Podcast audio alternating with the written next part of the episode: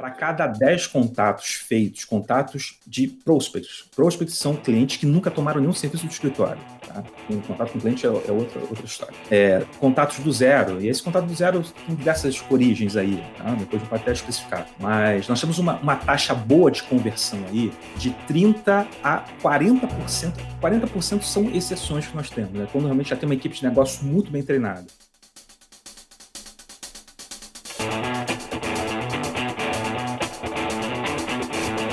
Fala, meu amigo e minha amiga advogada. Este é o True Mind Cash, podcast focado em insights e oportunidades de negócio para advogados em todas as áreas do direito. E hoje, como compromisso que você já sabe que a gente tem com você aqui, estou acompanhado de um cara que é fera, especialista naquilo que a gente mais gosta, especialista em geração de negócio para escritório de advocacia. Eu estou falando com o Robson Vitorino, eu vou deixar daqui a pouco ele se apresentar, mas o cara é o seguinte: ele é graduado em Direito, professor praticamente ministra é, a, todas as, as, matérias que ele é, é exerce na faculdade estão relacionadas à gestão jurídica. Então o cara manja muito, pouco mais de 20 anos, pouquinha experiência, algumas obras publicadas. E aí eu vou pedir para ele até me corrigir. Já passou de 300 escritórios de advocacia no país em que ele prestou algum tipo de trabalho de gestão, geração de negócio. Robson, é tudo isso mesmo aqui que tem no teu currículo, meu amigo? Por favor, se apresente para a nossa turma aí. Ô, Guilherme, prazer estar aqui batendo esse papo com você, todos os ouvintes e amigos que acompanham o podcast, essa iniciativa maravilhosa da gente falar sobre novos negócios e gerar bons insights. É isso que a gente precisa fazer mesmo. Bem, você acabou me envelhecendo um bocado aí, né? O pessoal às vezes brinca. É, é, é uma faca de dois gumes, né? São 20 anos é, de gestão aí na, na advocacia, vivendo a rotina dos escritórios, mas é, parece que foi ontem, né? O que, que significa isso? Significa que a gente entende muito? Não. Significa que nós fizemos muita coisa e a gente vem trabalhando lado a lado com muitos advogados, amigos, é, e aprendendo muito. Esse é, esse é o fato. Bacana, bacana demais, Opção. Obrigado por ter aceitado o nosso convite. Eu já vou entrar de cara aqui, tá? No, no assunto principal aqui da pauta. A gente debateu um pouquinho antes. E a principal pergunta, uma das que eu é, é, coloquei aqui, que eu achei que puta, fazia toda a diferença para um cara que tem toda essa bagagem e que dá aula sobre o assunto, é basicamente que skill que você percebe, né? qual que é a característica, a habilidade que eu entendo que, que deve ser um divisor de águas, talvez é, não só um, um pouco mais, entre os advogados que de fato executam as orientações da consultoria né, e obtêm resultado, e aqueles que não colocam em prática, você deve ter visto muitos casos já, acabam reclamando, achando que a consultoria até mesmo não funcionou. O que, que você percebe que faz a diferença nesses advogados? Muito boa pergunta. Eu passei a chamar isso, essa competência, ela na verdade não é uma competência só, é uma convergência, né, uma, uma mistura de algumas competências, eu chamei de visão negocial. A visão negocial, é, dentro da nossa consultoria, nós chamamos de um mindset, é um padrão mental que divide a mentalidade do advogado, que é o advogado técnico jurídico, do advogado que pensa negócio, que percebe negócio, que sabe fazer uma boa leitura de mercado, sabe identificar oportunidades. Ele valoriza é, exatamente a relação com o cliente. Então, eu sempre digo isso para todos os clientes, amigos e alunos na sala de aula, se você pensa em começar o seu próprio escritório, iniciar a sua própria advocacia, é fundamental que você adquira a mentalidade da visão negocial, você adquira essa competência da visão negocial, que é justamente esse, esse, composto, porque a maioria dos advogados possui uma grande dificuldade em virar a chave. A mentalidade predominante é a mentalidade do advogado executor, do advogado que gosta de debruçar sobre a peça, gosta de analisar a jurisprudência, analisar os vieses legais, que é fundamental. Entretanto, para a geração de negócio, é preciso um pouco mais. Ô, Marco, é, é, Robson, se eu, se eu, traduzir aqui, me corrija se eu estiver errado, tá? A visão negocial, dá para dizer que o advogado tem que se concentrar mais? Eu sei que é um, é um, termo um pouco mais simples, né? Mas ele tem que ser mais vendedor em diversos momentos para que ele consiga, de fato, trazer mais resultado. Está correto desse ponto de vista? Uh, não, não que esteja errado, mas não, não é só isso. É porque uh, isso é um erro tá? Eu confesso isso aqui em cadeia nacional e é. internacional, é. onde chegar o, o podcast. É, a, minha, a minha inexperiência no início da minha caminhada, por vezes eu apliquei uma visão reducionista em alguns, alguns pontos da, da, da gestão da advocacia. Tratei alguns temas de maneira muito superficial, preliminar, achando que dominava ali as variáveis. É, nós estamos aqui diante de, de temas bem complexos e ao longo desses anos eu aprendi muito a respeitar viu, Guilherme, ao negócio da advocacia. Por exemplo, Legal. quando a gente fala de um negócio voltado, uma advocacia voltada para a pessoa física, é praticamente um negócio diferentes, totalmente diferentes de uma advocacia empresarial. Então, embora os Perfeito. dois se, se apresentem como escritório de advocacia, são negócios completamente diferentes. Então, assim, é, eu não aplicaria apenas essa visão da, da, da, de ter uma competência de vendas, embora a competência comercial de ponta, de vendas, habilidade de investimento de negócio, seja fundamental para qualquer escritório. Mas a visão Perfeito. negocial ela vai muito mais além disso, é uma cultura. É capacidade Legal. de você identificar perfis de clientes, capacidade de você segmentar, de você entender aonde tem negócio para você, aonde não tem negócio para você, e trabalhar. Na verdade, é uma competência de marketing. Bacana, bacana. É, até te, te, provoquei, tá? Propositalmente nessa questão comercial, na questão venda versus negocial, porque ainda existe um pouquinho também daquilo, né, Robson? De olha, puxa, eu sou advogado, não sou vendedor. O termo vendedor acaba soando em muitas situações como pejorativo, né? E o que a gente percebe é que está o tempo todo vendendo, mas eu, eu, compreendo bem a tua posição e concordo com ela de que a negociação é muito mais ampla do que isso, né? Porque o ato de vender simplesmente, talvez ele seja um subproduto, mas o negociar é muito mais amplo e está muito mais relacionado ao direito, né? Muito bacana, muito bacana a tua percepção. Por favor. É, tem, virou um slogan nosso aqui, né? Pegando um gancho aí na, na, na, máxima da OAB, né? Sem advogados não há justiça, e a gente sempre emenda dizendo sem clientes não há advocacia. Então, a, relação de clientelismo, ou seja, você estabelecer uma relação econômica, ofertando um produto e tendo uma pessoa que possa consumir isso, é uma premissa básica, condição sine qua non para que um escritório possa existir. Legal, legal, legal. legal. Robson, nessa linha, tá? Teve um caso, inclusive, eu gosto de trazer sempre situações muito reais, pra, porque muita gente se identifica com isso, né? Tem um caso bem, bem recente, tá? De um cliente nosso em que ele me colocou a seguinte situação: olha, eu sou o cara que gera negócio.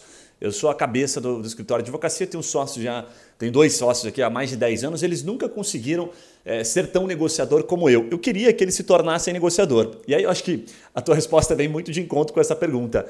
Dá, Robson, para transformar alguém que não é, não tem essa, esse, esse skill ou é, dá para desenvolver isso? Ou o cara tem que ter um pouquinho de jeito? O que, que você consegue perceber assim que, que negociador que, que cara que, que, pessoa que vira negociador, que advogado que vira negociador, que advogado que não vira, que não tem jeito, sabe, não tem futuro na negociação? Como é que você vê isso? Legal. Bem, essa pergunta poderia também ser feita assim, fazendo aqui um, uma outra versão, né? É a competência negocial é adquirida ou, nata, né? A pessoa nasce com ela, boa, boa, boa. Né? Ou, ela, ou ela aprende. É, certamente, eu posso afirmar com total convicção que ela é aprendida. Entretanto, o que nós vemos na prática é que algumas pessoas executam com mais facilidade, com mais satisfação, e outras com algum desconforto. Mas no quesito aprendizado, o ser humano é, é, é, ele é fantástico, né? a mente humana ela é fantástica. O que, que nós não podemos aprender? É a pergunta. Né? Então, é muito mais a questão da disposição, quanto que a pessoa é, quer aquilo. E o outro ponto é quando ela se sente confortável em fazer aquilo. Já conheci é, excelentes advogados que são executivos de negócio responsáveis pela área de negócio do escritório, que não gostavam de fazer, mas faziam de maneira excelente.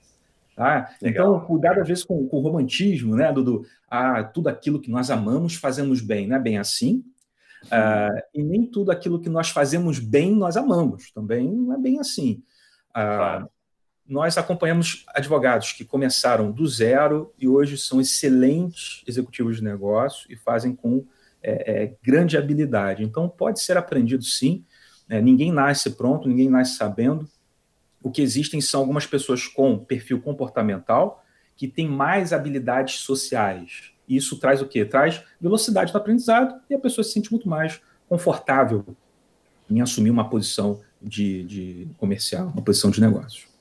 Legal. Na prática é, é, é, aquilo, né? Como você colocou aqui, que a questão social às vezes é, facilita, né? Porque ele já está habituado, ele já tem muito mais vivência com aquilo. Então, quem, sei lá, acaba passando por três, quatro situações negociais em um dia, vai se tornar um, um, hábil negociador muito mais rápido do que alguém que faz, que negocia eventualmente, né? Ou que se expõe muito eventualmente, porque o cérebro ele é danado também, né? Se você deixar ele comandar, ele vai sempre te tirar da, da, da situação em que é o desconforto, né? Vai sempre jogar onde a gente gosta de jogar mais, é onde a gente sente que é melhor, na verdade. Mas você bem colocou, dá para aprender. Bacana. Robson, nessa, nessa linha de, de, de, de estrutura aqui, tá? De, de, comercial, de negocial, enfim, tudo isso que a gente está falando da parte é, de trazer, gerar negócio para o escritório. Eu sei que você é um especialista nisso, já atuou com diversas bancas. Eu queria te perguntar o seguinte: no momento atual, tá? O que, que você considera para um escritório, por exemplo, de pequeno, de porte médio, é, a estrutura ideal? Por exemplo, é ter uma figura de um gerador de negócio, dedicando 80% do tempo para trazer realmente negócio para o escritório, ou não, essa figura pode ser meio a meio, meio advogando, meio gerador de negócio. A gente, eu percebo muito esta dúvida entre os advogados e queria que você compartilhasse um pouco do seu conhecimento a respeito. Maravilha. É, bem, para a estrutura mínima, estrutura mínima, estrutura unipessoal, que a gente recomenda que o advogado organize a agenda dele e ele vai desempenhar papéis. Ele é o contas a pagar e receber, ele é o executivo de negócios, é, e ele é o executor. Então, ele precisa organizar a agenda dele com períodos específicos. E a gente sempre recomenda que durante a semana a, a área de negócio é um motor que não pode parar. Então, isso vai mudar de, de advogado para advogado, de estrutura para estrutura, mas é que durante a semana ele separe tempos específicos para fazer o papel do executivo de negócio. Esse executivo de negócio ele se desmembra em duas possibilidades. A primeira é a do, é a do da pessoa que está na ponta. Ela está identificando oportunidades, ela, ela, ela faz o primeiro contato. E você tem a figura do pós-venda, é aquele que tem o objetivo de estabelecer uma proximidade, uma afinidade com alguém que já celebrou algum contrato com o escritório. É, essas duas funções são dois papéis fundamentais eu considero uma estrutura mínima para o escritório unipessoal ou até para o escritório já de pequeno médio porte. É, o escritório de médio porte, é, o ideal é que ele separe esses papéis em pessoas distintas, que ele tenha uma pessoa só focada 24 horas, 7 dias na semana, se for possível, é, em pensar em novos negócios e você tem uma outra pessoa Perfeito. só focada no pós-venda, no relacionamento com o cliente, é entender as demandas daquele cliente e buscar gerar novos negócios na base atual de clientes. Bacana, bacana. Você trouxe um, um, mais um, um, insight aqui interessante, que não é só a negociação em si, não é só gerar o negócio, mas principalmente o pós-venda. Né? Depois que eu trago para dentro de casa, quem faz isso? Né? Acho que conforme o escritório vai crescendo, e eu aprendi uma coisa, talvez não que não faz muito tempo, mas é fácil de você observar o quanto o seu escritório está preocupado em gerar negócio, quando talvez você se depare com a distribuição é, das pessoas internamente. Né? Então você pega lá, poxa, um escritório com 10 pessoas, às vezes não tem uma pessoa focada em gerar negócio. Todos estão ali meio gerando negócio e passam a maior parte do tempo, nem sabem quanto tempo dedicam. Né? Então, às vezes, uma estrutura como essa, né? a gente tem aqui, por exemplo, uma estrutura de 24, 25 pessoas praticamente 20% hoje do time é um time focado em geração de negócio. Então, teve um momento que era uma pessoa só contra 15, 20. Poxa, aí eu falei, caramba, tá, tá errado essa proporção. Temos que ter muito mais gente pensando nisso, né? Senão a gente vai criando, me parece que um, um meio que um buraco no, no, processo, né? Se der uma dor de barriga no gerador de negócio que dura uma semana, ferrou. Aquela uma semana vai te custar lá na frente, né? Fico muito com essa percepção. Ô, Robson, nesta linha, você deve ter vivido muito uh, uma coisa que é, que é, muito incomum os advogados é, saberem, que é a questão até mesmo do funil da venda. Né?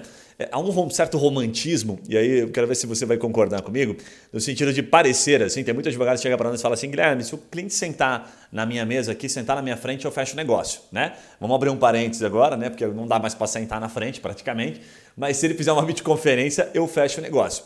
A questão é, até aí tudo bem, a gente sabe que tem uma margem de assertividade e de conversão em negócio, né? Muito grande quando o cliente está bem conectado, que ele veio indicado, né? Agora, dentro de uma, de uma linha de funil, de um entendimento de funil, Robson, você chegou já a, a apurar números, por exemplo, puxa, a cada 10 clientes que você, 10 empresas que você fala por telefone, uma como referência, tá como métrica, deve retornar, né, dar, demonstrar algum tipo de interesse para uma reunião. Isso é um indicador interessante. Quando a gente fala prospecção, quando a gente fala assim, puxa, você vai sair prospectando empresa, viu? você vai ligar para 20. Indicador positivo, Robson, para saber que eu estou no caminho. É um, é dois? Como é que é esse entendimento de funil, Robson? Não sei se me fiz tão claro assim. Não, faz, faz todo sentido, procede. O que acontece é, é primeiro, né, a, a, última pesquisa que nós tivemos aqui no Brasil, é, nível né, nacional, foi a pesquisa que aconteceu em 2007, eu participei, é, responsável pela Praça de Rio Espírito Santo, é, foi entre relacionamentos entre escritórios de advocacia e empresas. Tá? Depois disso, esse, essa pesquisa só aconteceu porque ela foi financiada por, uma, por um escritório norte-americano chamado Markdale Hubble. É, nós não temos assim aqui no Brasil, a cultura de pesquisa é fraca, tudo muito caro, e quando a gente vai para o segmento da advocacia, é, é, é, pífio nós temos, né, a nossa consultoria, a gente vai fazendo, sim, uma, uma amostragem é, regionalizada, tá, por região, E é claro, a partir do porte, do, do posicionamento de cada escritório, a gente tem alguns indicadores interessantes. Eu vou fechar mais o foco na, na sua pergunta. É, Perfeito. Advocacia empresarial, por exemplo, gente vou pegar aqui um, um exemplo do escritório da área tributária. Nós temos alguns parâmetros, e volto a dizer, esses parâmetros não são parâmetros de pesquisa ampla, são parâmetros de uma amostragem da nossa consultoria. Tá? Para cada 10 contatos feitos, contatos de prospects, prospects são clientes que nunca tomaram nenhum serviço do escritório. Tá? Um contato com cliente é, é outra, outra história. É, contatos do zero, e esse contato do zero tem diversas origens aí, tá? depois a gente pode até especificar. Mas nós temos uma, uma taxa boa de conversão aí de 30% a 40%. 40% são exceções que nós temos, né? quando realmente já tem uma equipe de negócio muito bem treinada. É, 30% já é uma taxa bem razoável. É, então, de, de, cada 10 reuniões, que você tem, você consegue ter ali três contratos fechados, novos, contatos novos. É uma taxa bem Caramba. razoável. Uma taxa bem razoável. Olha, eu diria que razoável você está sendo é, extremamente humilde aí. É uma taxa muito, muito bacana, eu diria, muito bacana. Isso, isso acaba. É bom, você colocou, deixou claro aqui, né? Que, que faz parte de uma amostragem da sua consultoria. Ou seja, eu então entendo que esses escritórios foram treinados, passaram por todo um processo do que falar, né, para quem ligar, como se portar. Perfeito, perfeito. Acho que a, mostra que o ROI da, da consultoria fecha a conta. Depois eu vou pedir para você me contar um pouquinho mais, Robson, que eu fiquei, fiquei encucado aqui com seus 30%, viu?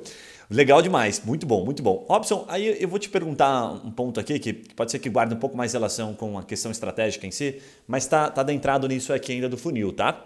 A gente vê muito na, na advocacia empresarial agora não agora, né, há bastante tempo, mas parece que cada vez mais ela ganha força pelos novatos, né, por aqueles que estão saindo e adentrando no mercado e vendo que, puxa, para eu pagar conta, para eu conseguir ter uma estabilidade financeira, é, eu tenho que ir para o empresarial. E aí quando a gente entra no empresarial, começa a ter aquela, aquela fala do mercado, né, aquela máxima do mercado que, olha, você tem que equilibrar a carteira entre consultivo e contencioso, talvez até um pouco mais para o consultivo.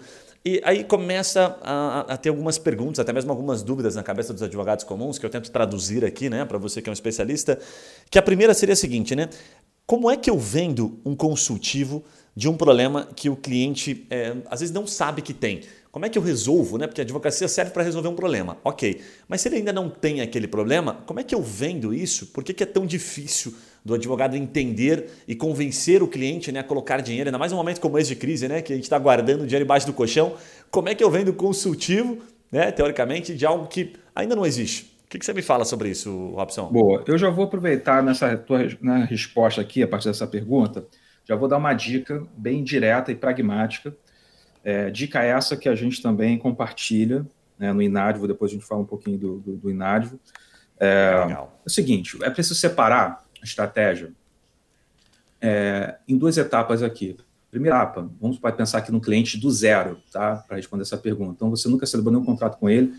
Então, esse primeiro contrato, que a gente chama de contrato de entrada, é o primeiro, primeiro contrato celebrado com ele, ele precisa ter algumas características específicas. É diferente de um segundo contrato. Porque vocês nunca celebraram nada e ele, ele precisa conhecer o seu escritório, ele precisa testar a qualidade do seu escritório, ou seja, ele precisa validar o seu escritório. Então, a pior venda que você pode tentar fazer para um cliente que nunca comprou nada do seu escritório é tentar convencê-lo de um problema que ele não sabe que ele tem. Perfeito. Tá? Então, assim, o teu esforço vai lá no alto, esforço de comunicação, de convencimento, que a gente recomenda é just, exatamente o contrário. Né? Uhum. É fazer um trabalho de pesquisa, segmentação e linkando aqui, Guilherme, com a resposta anterior, os 30%, uma coisa é de você olhar de maneira ampla, né? olhar o universo a cada 10 empresas, três você consegue fechar o contrato. É, mas isso, de uma forma isolada, sou estranho. Mas quando você tem toda uma estratégia de segmentação e você fala com 10 empresas segmentadas, você conhece bem a realidade delas, você conhece a operação, você consegue tocar efetivamente na dor dessas empresas, o teu, o teu approach muda completamente. E aí a chance, o, o nível de conversão, né, o índice de conversão aumenta exponencialmente. Mas voltando aqui para o ponto que você perguntou, ah, essa, o produto de entrada, né, ele precisa ter uma característica que ele, que ele esteja diretamente conectado com uma dor. Se a pessoa não está sentindo dor ou tem um problema que não está causando dor, é porque de alguma forma isso não vai ser é, tão emergencial ou tão urgente para ela, salvo algumas raras exceções. Tá? Então, é, eu vou dar como exemplo aqui a própria a, a XP no Brasil, XP Investimentos. A XP fez um trabalho é, médio e longo prazo de começar, dar um passo atrás para começar a educar né, brasileiros que não tinham perfil de investimento, que não tinham cultura de investimento, que não entendiam nada é, de investimento, que tinham poupança. É, um dinheirinho na poupança. A, a, começar a instruir a como começar a passar a passo. Então, eles, eles fizeram todo um trabalho de conversão, de converter um público que não conhecia. Agora, um esforço gigante. É, há de se pensar, né? Às vezes né, vale a pena. Você tem um produto que vale a pena você investir um esforço de comunicação para mostrar para o cliente que ele tem um problema que ele não sabe que tem. Bem, cada caso Perfeito. é um caso, eu, eu não descarto nenhuma hipótese. Legal, legal demais, legal demais. Na tua fala, é, duas coisas me, me me, me, relembram aqui, que inclusive guardam bastante relação com a questão da nossa metodologia, né? Quando o cliente chega, explicar o marketing para ele. A primeira é que assim, a gente está falando em uma conversão de 3 a cada 10, só que esses 10 eles já foram qualificados, então não foi 10 aleatório, né, Robson? Encontrado numa lista ou num Google da vida. Então são, são 10 que você já selecionou, que você pode ter selecionado a partir de uma definição de um público-alvo, como você bem colocou, Robson, que ele conhece, ou até mesmo a partir de uma dor que você identificou que existe nessas empresas e que elas sabem, elas têm a ciência, né? E aí vem para um ponto bacana do marketing que a gente reforça muito, que assim, é mais fácil, não tem como negar, vender para quem sabe que tem a dor, para quem está procurando sobre ela. Né? É muito óbvio isso. Então, ao invés de eu tentar vender um consultivo para quem nem sabe que tem a dor, você colocou muito bem, você gasta muita energia para fazer isso, é mais fácil você se concentrar em quem tem a dor, em quem está de fato buscando informação sobre aquilo. Né? Esse cliente está muito mais propenso a tomar uma ação. Perfeito, você falou e... sobre qualificação, né? É, é, exatamente isso. A gente é, criou um procedimento de, de, identificação, segmentação e qualificação né, do, do, do, dos leads, ou de prospects, ou de clientes potenciais, como queira chamar, essa qualificação hoje, ela virou um ponto assim crítico e fundamental em toda e qualquer estratégia de novos negócios. Se você não souber qualificar, significa que você não tem clareza de quem é teu público-alvo. Né? E a qualificação, ela otimiza muito o esforço né, de prospecção, porque realmente são reuniões muito qualificadas. E, e, e volta a dizer, eu vou repetir a mesma coisa, aumenta o índice de conversão. Ponto. Fato, fato. legal demais, legal demais. A gente fala, inclusive, aqui tem um ponto que, que é legal da fala do, do, marketing, que a gente fala assim, né? Olha, é, que guarda muita relação com a negociação. Quanto mais emoção é, tiver na situação, na negociação em si, né? E quando eu falo emoção, eu quero dizer, quanto mais o cliente estiver praticamente não dormindo por aquele problema ou estiver pensando nele o tempo todo, quanto mais ele sentir aquela dor, né, quase que a necessidade de tomar um remédio, maior é a chance do seu fechamento e mais menos tempo você leva para fechar. Né? Então, puxa, ah, eu tenho um cliente aqui no tributário, por exemplo, tributário a gente sabe que está aquecido, mas que, que trata sobre uma restituição de imposto e que ele nem sabe que tem. Esse cara pode pensar, ele pode racionalizar sobre aquilo. Né? Supondo que a empresa nesse momento esteja muito bem de caixa, talvez ela não dê muita bola para aquilo. Agora, se ele recebe uma notificação, por exemplo, de uma receita da vida, opa, peraí, isso aqui me tira o sono, isso aqui me tira a paz, né? Então eu estou muito mais propenso a tomar uma ação muito mais rápida, a contratação de um advogado, enfim. São, são coisas muito óbvias, né, Robson, que a gente fala aqui, mas eu percebo muito que quando a gente fala isso para o advogado, a gente transmite dessa forma que a gente está transmitindo e muita gente vai ouvir, parece que, puxa, faz muito sentido, eu não tinha pensado nisso. E o cara ficou às vezes anos batendo numa outra tecla e agora ele fala, puta, virou a chave, faz muito sentido para mim. Legal demais, legal demais. Robson, deixa eu te pedir uma gentileza nessa linha de raciocínio, porque eu até vou conduzir aqui para uma etapa agora que eu tinha marcado para bater esse papo contigo, porque dá para ficar uns dois, três dias aqui fazendo esse podcast contigo e a gente vai ter informação para caramba.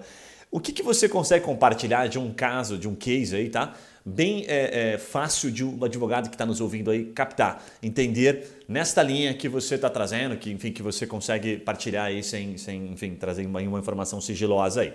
De um case real de, de, de escritório empresarial, tá? Hum, tá. Bem, uh, case real. Estava sentado na sala de reuniões, despachando com, com o sócio titular. Chega um dos advogados que estava na equipe de, de novos negócios. Chega feliz, é, de maneira explosiva, falando: Tá aqui, tá aqui, doutor. E botou o contrato na mesa. Fechamos um novo contrato. Ei, ele celebrou, todo mundo bateu palma, parabéns e tal. Ele pediu licença, saiu, eu continuei a reunião. Aí eu peguei o contrato, eu era responsável pela área de marketing do escritório, peguei o contrato, fui dando uma lida.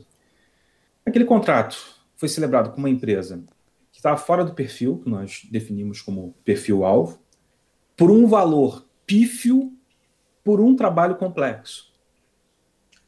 Então, eu parei e, e voltei para o sócio falei assim: e aí? É para a gente aplaudir ou é para a gente chorar? Ele não entendeu e nós começamos a analisar uhum. em conjunto aquele contrato. Eu fui mostrando para ele que nós estávamos enfrentando um problema gravíssimo que quebra qualquer escritório de advocacia. É o olhar míope para o volume de negócio, para o volume de contratos, sem a crítica de quais contratos são superavitários, quais contratos se pagam. Isso envolve um olhar de gestão de projetos, centro de custos. E, para nossa surpresa, quando nós começamos a trabalhar no escritório, a dor deles era: nós precisamos de novos clientes. E quando eu fui apurar, junto com a equipe, analisar todos os contratos, nós chegamos à conclusão que o que eles precisavam era colocar, encerrar os contratos deficitários e gerar novos negócios com uma parte da carteira deles de clientes, que eram clientes que realmente valiam a pena. Que estavam... O que é um cliente que vale a pena? Um cliente que tem a ver com aquela advocacia.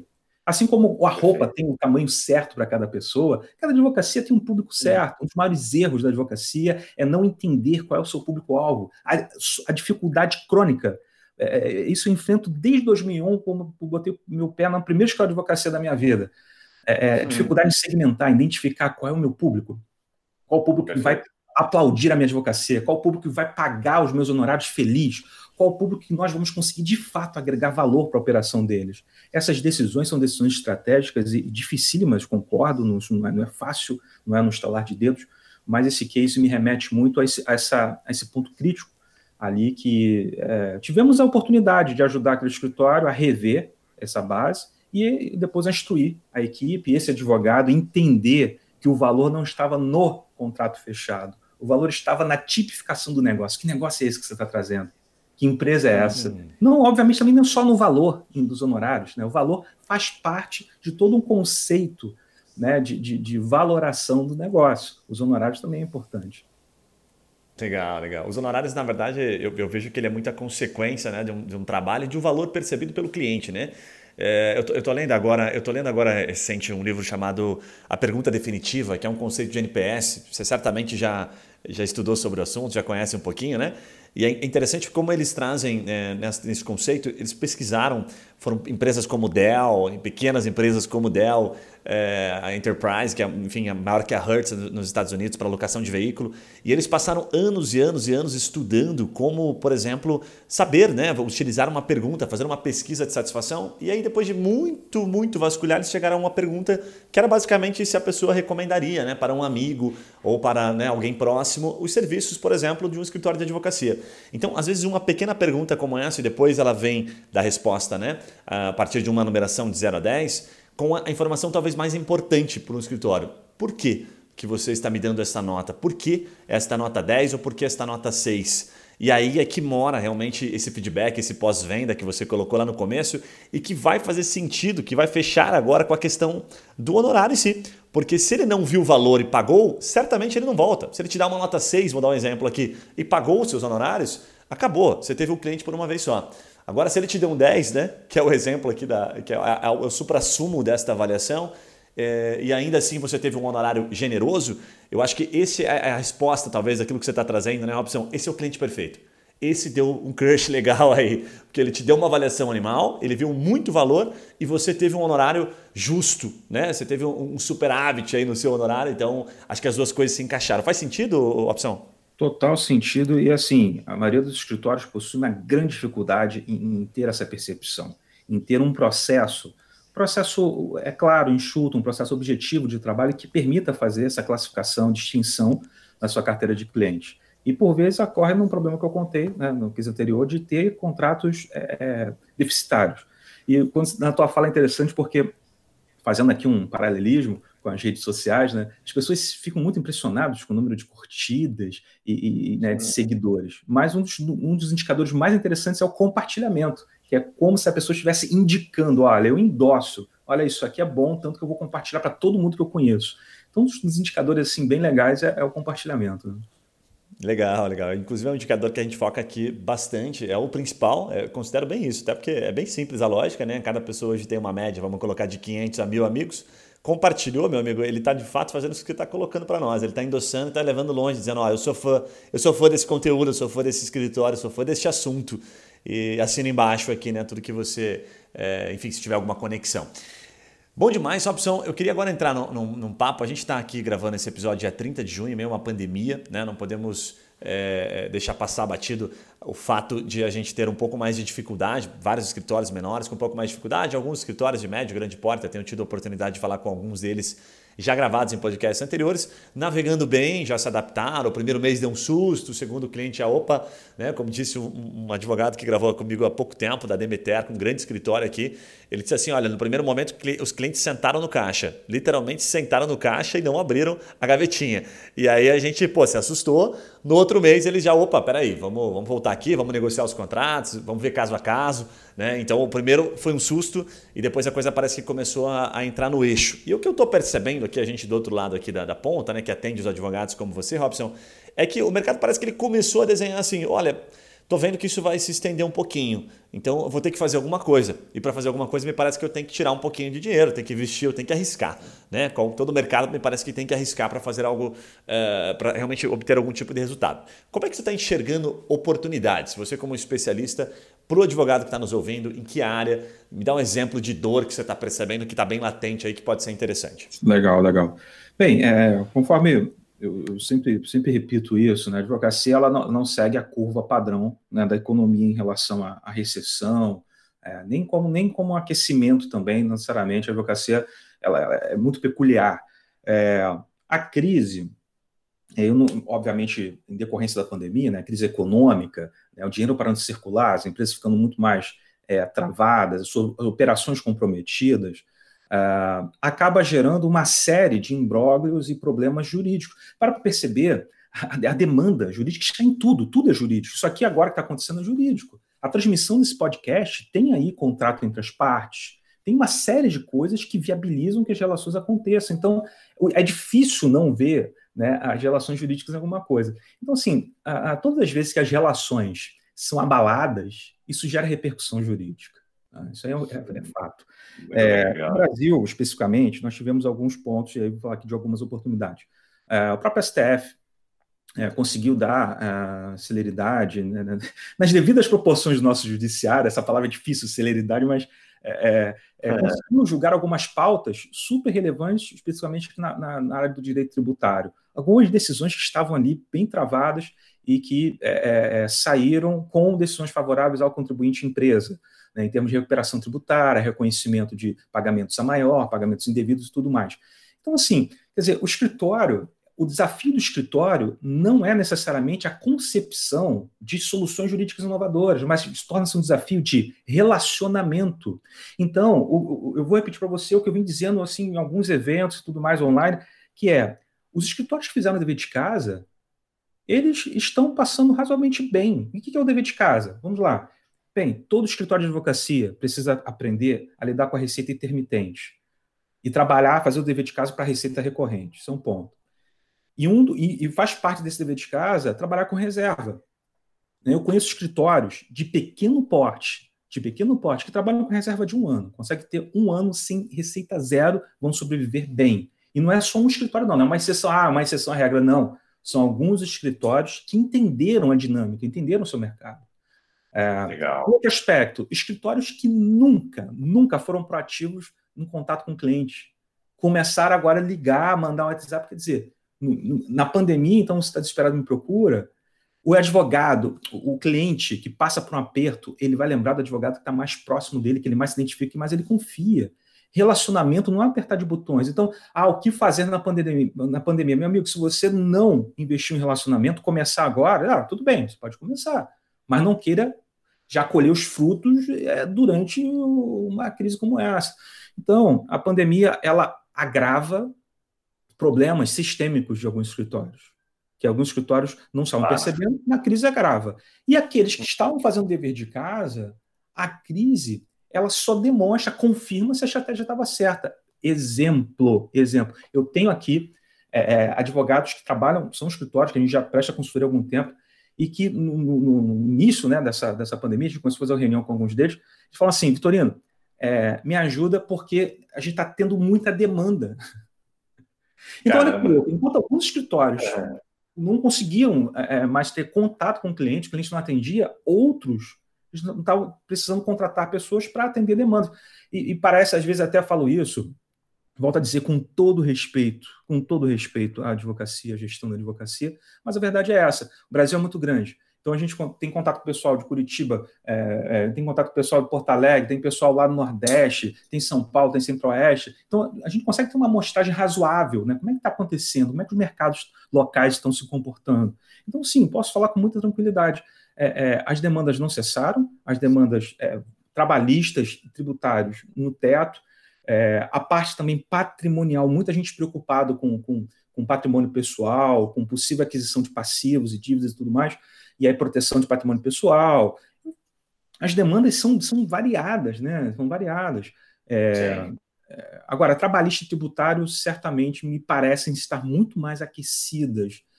Para quem? Para aqueles que têm visão negocial, para aqueles que já têm uma carteira de clientes. Conseguir clientes do zero no contexto atual está difícil. Justamente Legal. porque as empresas não estão querendo arriscar começar o relacionamento do zero agora com um escritório que nunca conheceram. Eles vai, preferem vai. sempre levar uma demanda para escritórios que ela já tem um relacionamento. É, acho que a, estra a, estratégia tem que ser, tem que ser muito boa né, para entrar nesse momento. Eu, eu, até aproveitando a tua fala, eu, puta, sendo embaixo a tua fala, me parece assim, é, é muito, guarda muita relação com aquilo que a gente prega aqui. Olha, qualquer ação de curto prazo, né, quando o cliente chega falando, puta, eu quero ter resultado em dois meses, em um mês. Tem cliente que liga na semana seguinte, quando ele fecha um contrato, falando, e aí, ninguém me procurou. Eu disse, olha, é, você entendeu errado, a gente errou aqui, peço desculpas, o alinhamento nosso está errado. Eu prefiro até te devolver aquilo que você já né, fechou aqui, enfim, e, e, começar do zero, ou a gente deixa para lá, encerra o negócio. Por quê? Porque a percepção é sempre de curto prazo. E se você está pensando no curto prazo, você está fora do jogo. Né? O jogo só se ganha esse jogo e só se cresce com solidez se for a médio e longo prazo. E para a gente começar uma conversa, pelo menos vamos falar em seis meses para você sentir algum indicador, para passar a dor de barriga, né? para passar aquele frio na barriga e você começar a sentir alguma coisa. Então, super assina embaixo. E, e teve um escritório aqui, Robson, que eu acho que que dá para compartilhar, só para finalizar o raciocínio, que ele me, ele me falou o seguinte, a estratégia, tá? Teve um momento aqui nosso, da, da bem no ápice ali, né, quando o, o coronavírus entrou, eu saí ligando praticamente, falei com quase todos os nossos clientes para passar um pouco de tranquilidade quanto à estratégia, explicar como a gente recomenda, né, como a gente recomendaria para que eles se comportassem naquele momento, enfim.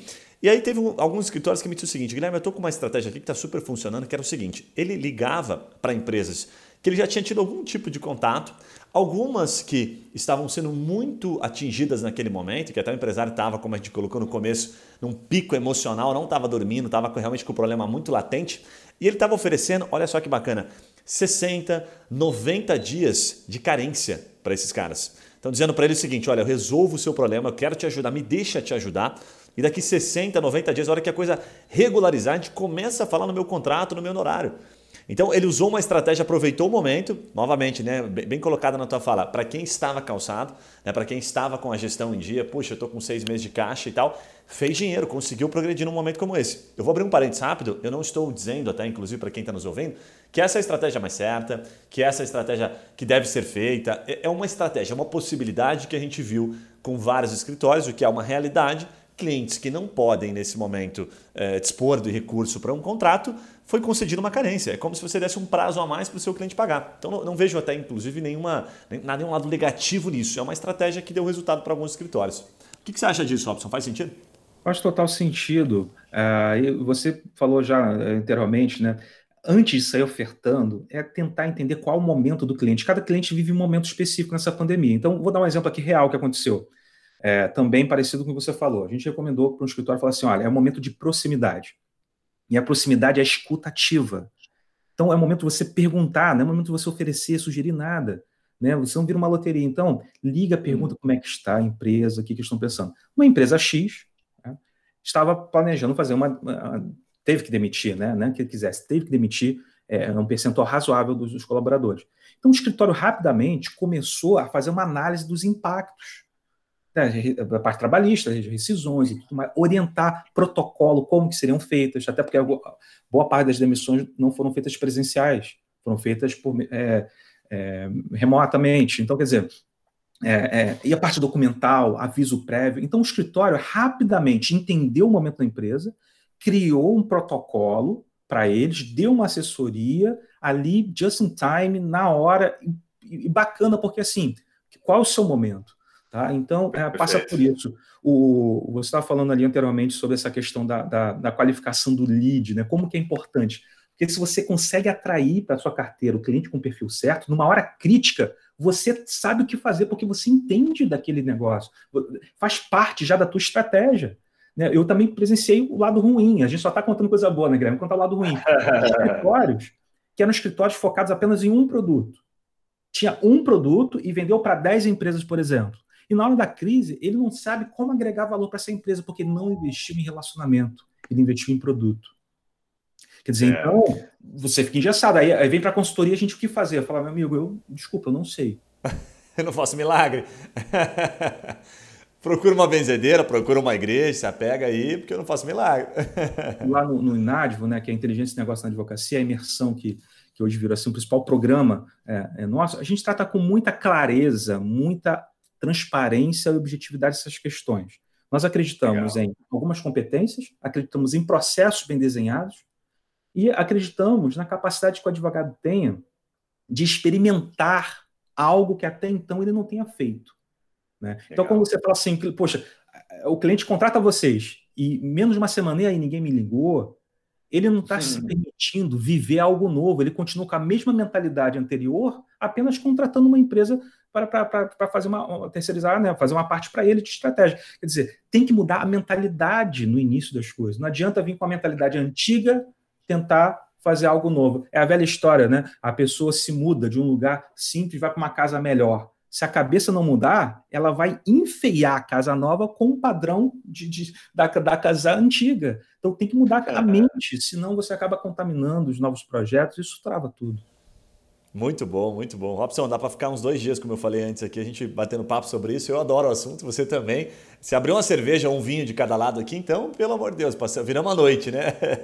Eu costumo dizer que o nosso podcast aqui, ele tem que, ele tem que durar o tempo do cara fazer um treino na academia sabe? Eu comecei ouvindo podcast assim, quando eu idealizei aqui com o time, eu falei, pô, tem que durar o tempo de uma academia. Nós estamos chegando perto de uma hora, então acho que nesse momento o cara tá fazendo um abdominal, ali daqui a pouco ele vai embora, ele quer terminar o podcast, né? Acho um, um saco cara não terminar o podcast. Então o que, que eu vou pedir para ti, Robson?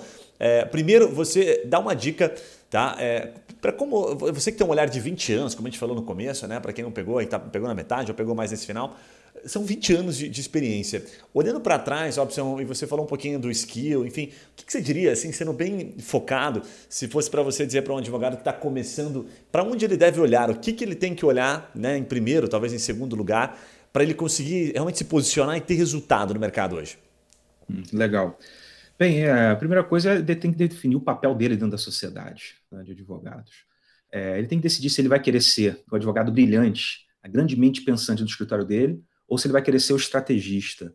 Certa vez eu cheguei para um cliente nosso e convidei para ir num evento que aconteceu em São Paulo, é, advogado aqui do Rio, sócio de um grande escritório, e ele riu assim, ele falou, mas por que, que eu deveria ir? Eu falei, ah, mas esse evento é muito bom, fala sobre direito tributário, societário, tem tudo a ver com o escritório. Eu falei, olha só, Vitorino, se eu precisar de um advogado que aprenda, que precise falar mandarim para fazer negócio com, com a China, eu vou contratar.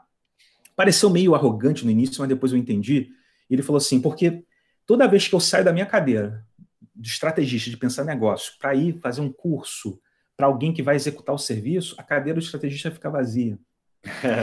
ele decidiu ali qual era o papel dele. Eu, eu, eu, eu, eu, eu entendi, e depois a gente, é, é, é, conversando outras vezes, ele me falou assim: eu só queria ter essa cabeça que eu tenho hoje há X anos atrás, quando eu comecei na advocacia. Então, o que eu digo para quem está começando é defina bem o seu papel. Né? Nenhum negócio no mundo, nenhum negócio no mundo sobrevive sem ter alguém pensando em novos negócios, em contratos, em clientes.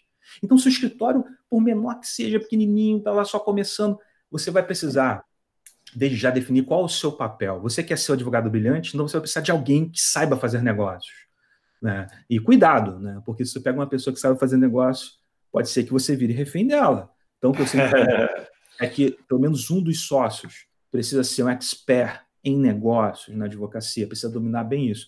E é claro, né, Guilherme, olhar para o mercado local, é, saber fazer uma leitura, é, são princípios básicos que o curso de Direito não ensina, de economia, entra um pouco de sociologia, de psicologia do consumo, são outras disciplinas não se aprende num curso de direito. Eu sou professor, faço parte da academia, posso falar com alguma propriedade, por mais que a gente lute, brigue, as disciplinas de gestão na advocacia só entram nos cursos de pós-graduação MBA. Né? Isso é inadmissível, inadmissível, mas vamos continuar a esperança de mudar. É a realidade, né? Pô, gostei demais da tua fala aqui, gostei demais, da, principalmente dessa última parte que você fala da questão do papel, né? De definir o seu papel. E aí você exemplifica, né? Da questão estratégica.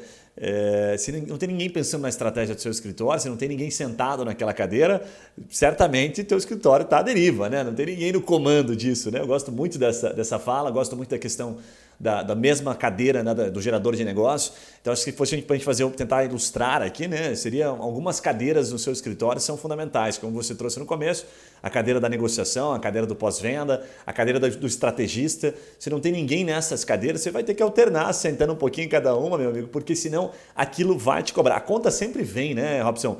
A conta sempre vem. Uma hora ou outra ela vem. Você pode estar até nesse momento dando risada, porque você recebeu alguns honorários interessantes, você está com uma grana no caixa, mas se você não plantou há um ano, certamente você não vai colher nada nesse momento. Você está colhendo o que você plantou há um ano, eu costumo dizer, sabe? Um ano pelo menos é um tempinho razoável. Então, se você estiver plantando nesse momento, você vai colher. Se você não plantou nada, você não vai colher. Muito bom, Robson, certamente Muitos aqui vão ficar curiosos com o seu serviço, eu já conheço algum deles, alguns deles. Eu vou pedir para você explicar um pouquinho que projeto que você tem nesse momento, que é interessante para quem está nos acompanhando, para aprender um pouco disso que a gente está falando aqui no podcast. Legal. Bem, a primeira angústia, né, como professor e consultor, a consultoria ela acabou se tornando muito restrita a escritórios de médio é, e até alguns escritórios de grande porte. É, a consultoria presencial se tornou um negócio muito caro. Enquanto professor, eu, eu ia para a sala de aula nos cursos de MBA e já tive turmas 100% de sócios de escritório de advocacia e início de atividade, né? Que é difícil a gente conseguir ter uma turma específica.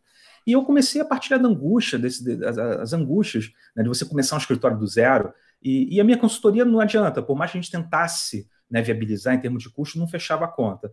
E essa, isso você me acompanhando, a mentalidade, a cabeça do professor e a cabeça do consultor. E nós conseguimos hum. montar um projeto fantástico, se chama Max Law Academy, que é um misto de consultoria com treinamento, onde nós criamos imersões é, rápidas, com várias ferramentas e expert na área de precificação, marketing jurídico, gestão de pessoas e liderança.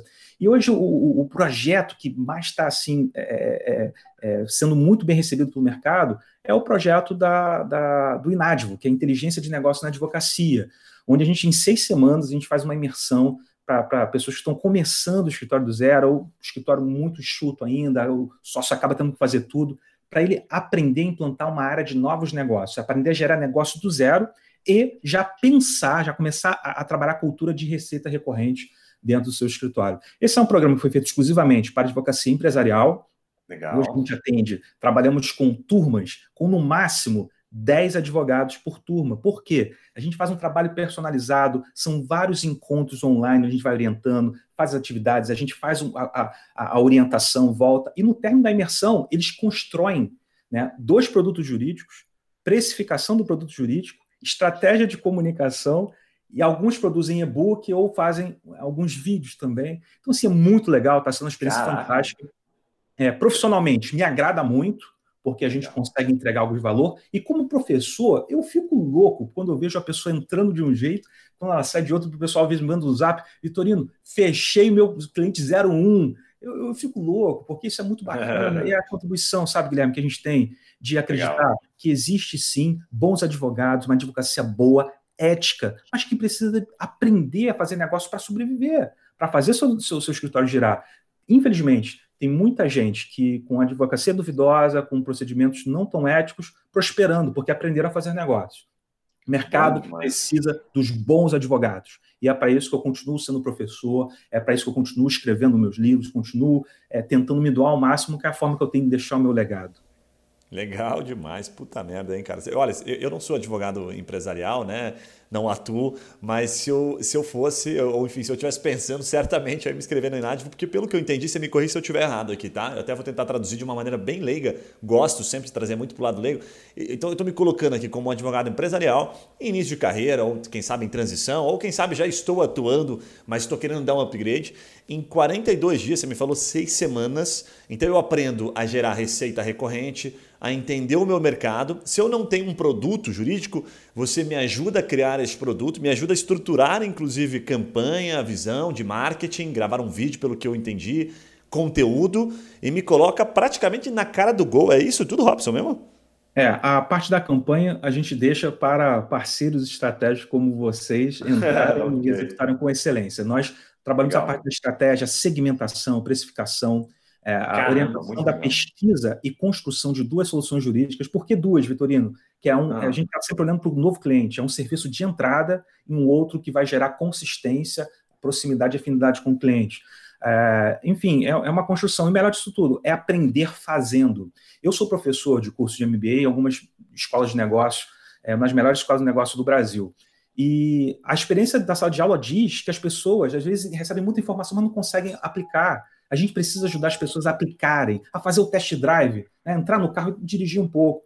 Então, o Inadvo é a realização de um sonho, Guilherme, porque é, é, a gente não conseguia entregar algo com qualidade com preço acessível. E como professor, eu não conseguia entregar algo que fosse prático, que estava na sala de aula. Então a gente conseguiu juntar o melhor do, do, da docência com a consultoria e criar um negócio assim que está muito bacana, tem dado muita alegria, muita satisfação e a gente tem conseguido realmente dar uma contribuição efetiva para diversos escritórios aí no nosso país.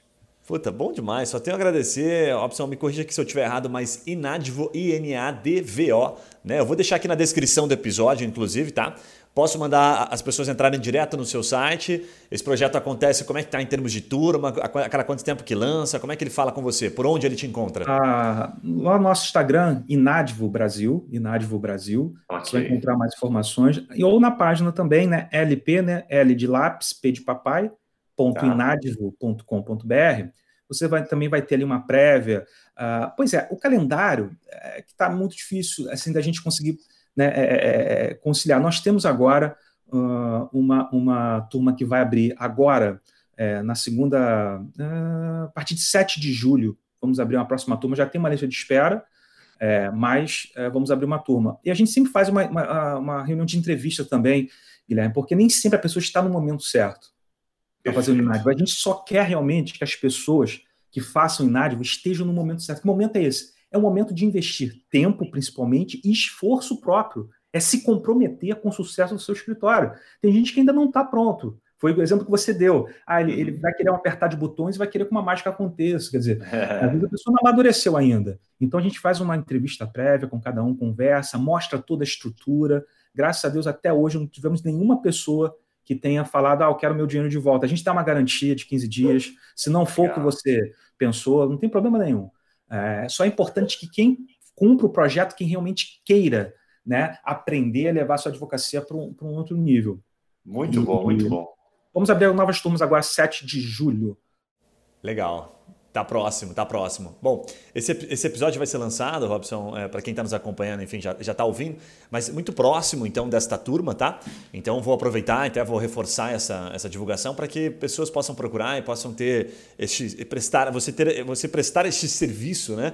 Porque, porque eu percebo aqui, guardar muita relação até mesmo com o nosso propósito, você faz o cara atingir praticamente, você ajuda o cara a atingir o sonho dele, que é muito advogado, de fato, que está atuando, atua por um sonho muito grande, né? De, de, de também prosperar na, na, na, não só na, na, carreira jurídica, mas também de ser reconhecido, né? Percebo que muitos gostam mais até do reconhecimento, e aí, na, na verdade, a consequência é ganhar dinheiro né, na advocacia, né? Não tem o reconhecimento sem o dinheiro. Né? As duas coisas estão atreladas, né? Muito bom, Robson. Obrigado demais pelo teu tempo aqui, pelo serviço que você está prestando. Muito bom, eu aprendi demais. Certamente em breve vou te buscar novamente daqui um tempo aí, tá? Para a gente fazer uma, uma segunda rodada depois que esse episódio repercutir, a gente recebeu alguns feedbacks. Vou te procurar para a gente trazer outros conhecimentos aqui que a gente pode compartilhar juntos. Fechado? É, obrigado pelo convite, parabéns pelo excelente trabalho que você vem fazendo e pela generosidade né, de produzir um conteúdo. A gente sabe que não é fácil fazer algo com excelência como vocês vêm fazendo, dá trabalho tem várias pessoas envolvidas aí, a gente sabe disso. Parabéns pelo seu esforço, pela sua generosidade de levar conhecimento de qualidade para o maior público possível né, para a nossa advocacia. Nós precisamos disso. Conte sempre com a gente. Foi um prazer bater esse papo com você. Show, Robson. Mais uma vez, muito obrigado. Um forte abraço e a gente se vê em breve, viu? E para você que está nos acompanhando, você que está na academia, você que está no carro, no ônibus, por que não no carro aí, né? No trânsito nesse momento, ou está em casa curtindo esse momento que a gente está passando, mas no final de semana ouvindo esse podcast, fica sempre ligado com a gente, manda aqui o seu comentário, tem o e-mail inclusive para você mandar o seu feedback, a sua crítica, o seu elogio. Tem o acesso aqui da Inage para você entrar lá e dar uma olhadinha no que eles têm a oferecer, tá? Sempre manda esse feedback, manda lá no Instagram também, porque a gente fica muito contente em saber se está sendo útil para você. E você mandar aquele feedback bacana que a gente sabe que, poxa, é, isso aqui aqui, vamos falar sobre esse assunto, ou né, vamos caprichar um pouquinho mais em, outro detalhe sobre o podcast, é sempre bacana ter a sua participação. Então a gente conta com a sua colaboração. Mais uma vez, um abraço e eu te vejo no próximo episódio. Até lá. Valeu, Robson, um grande abraço. Um abraço, valeu.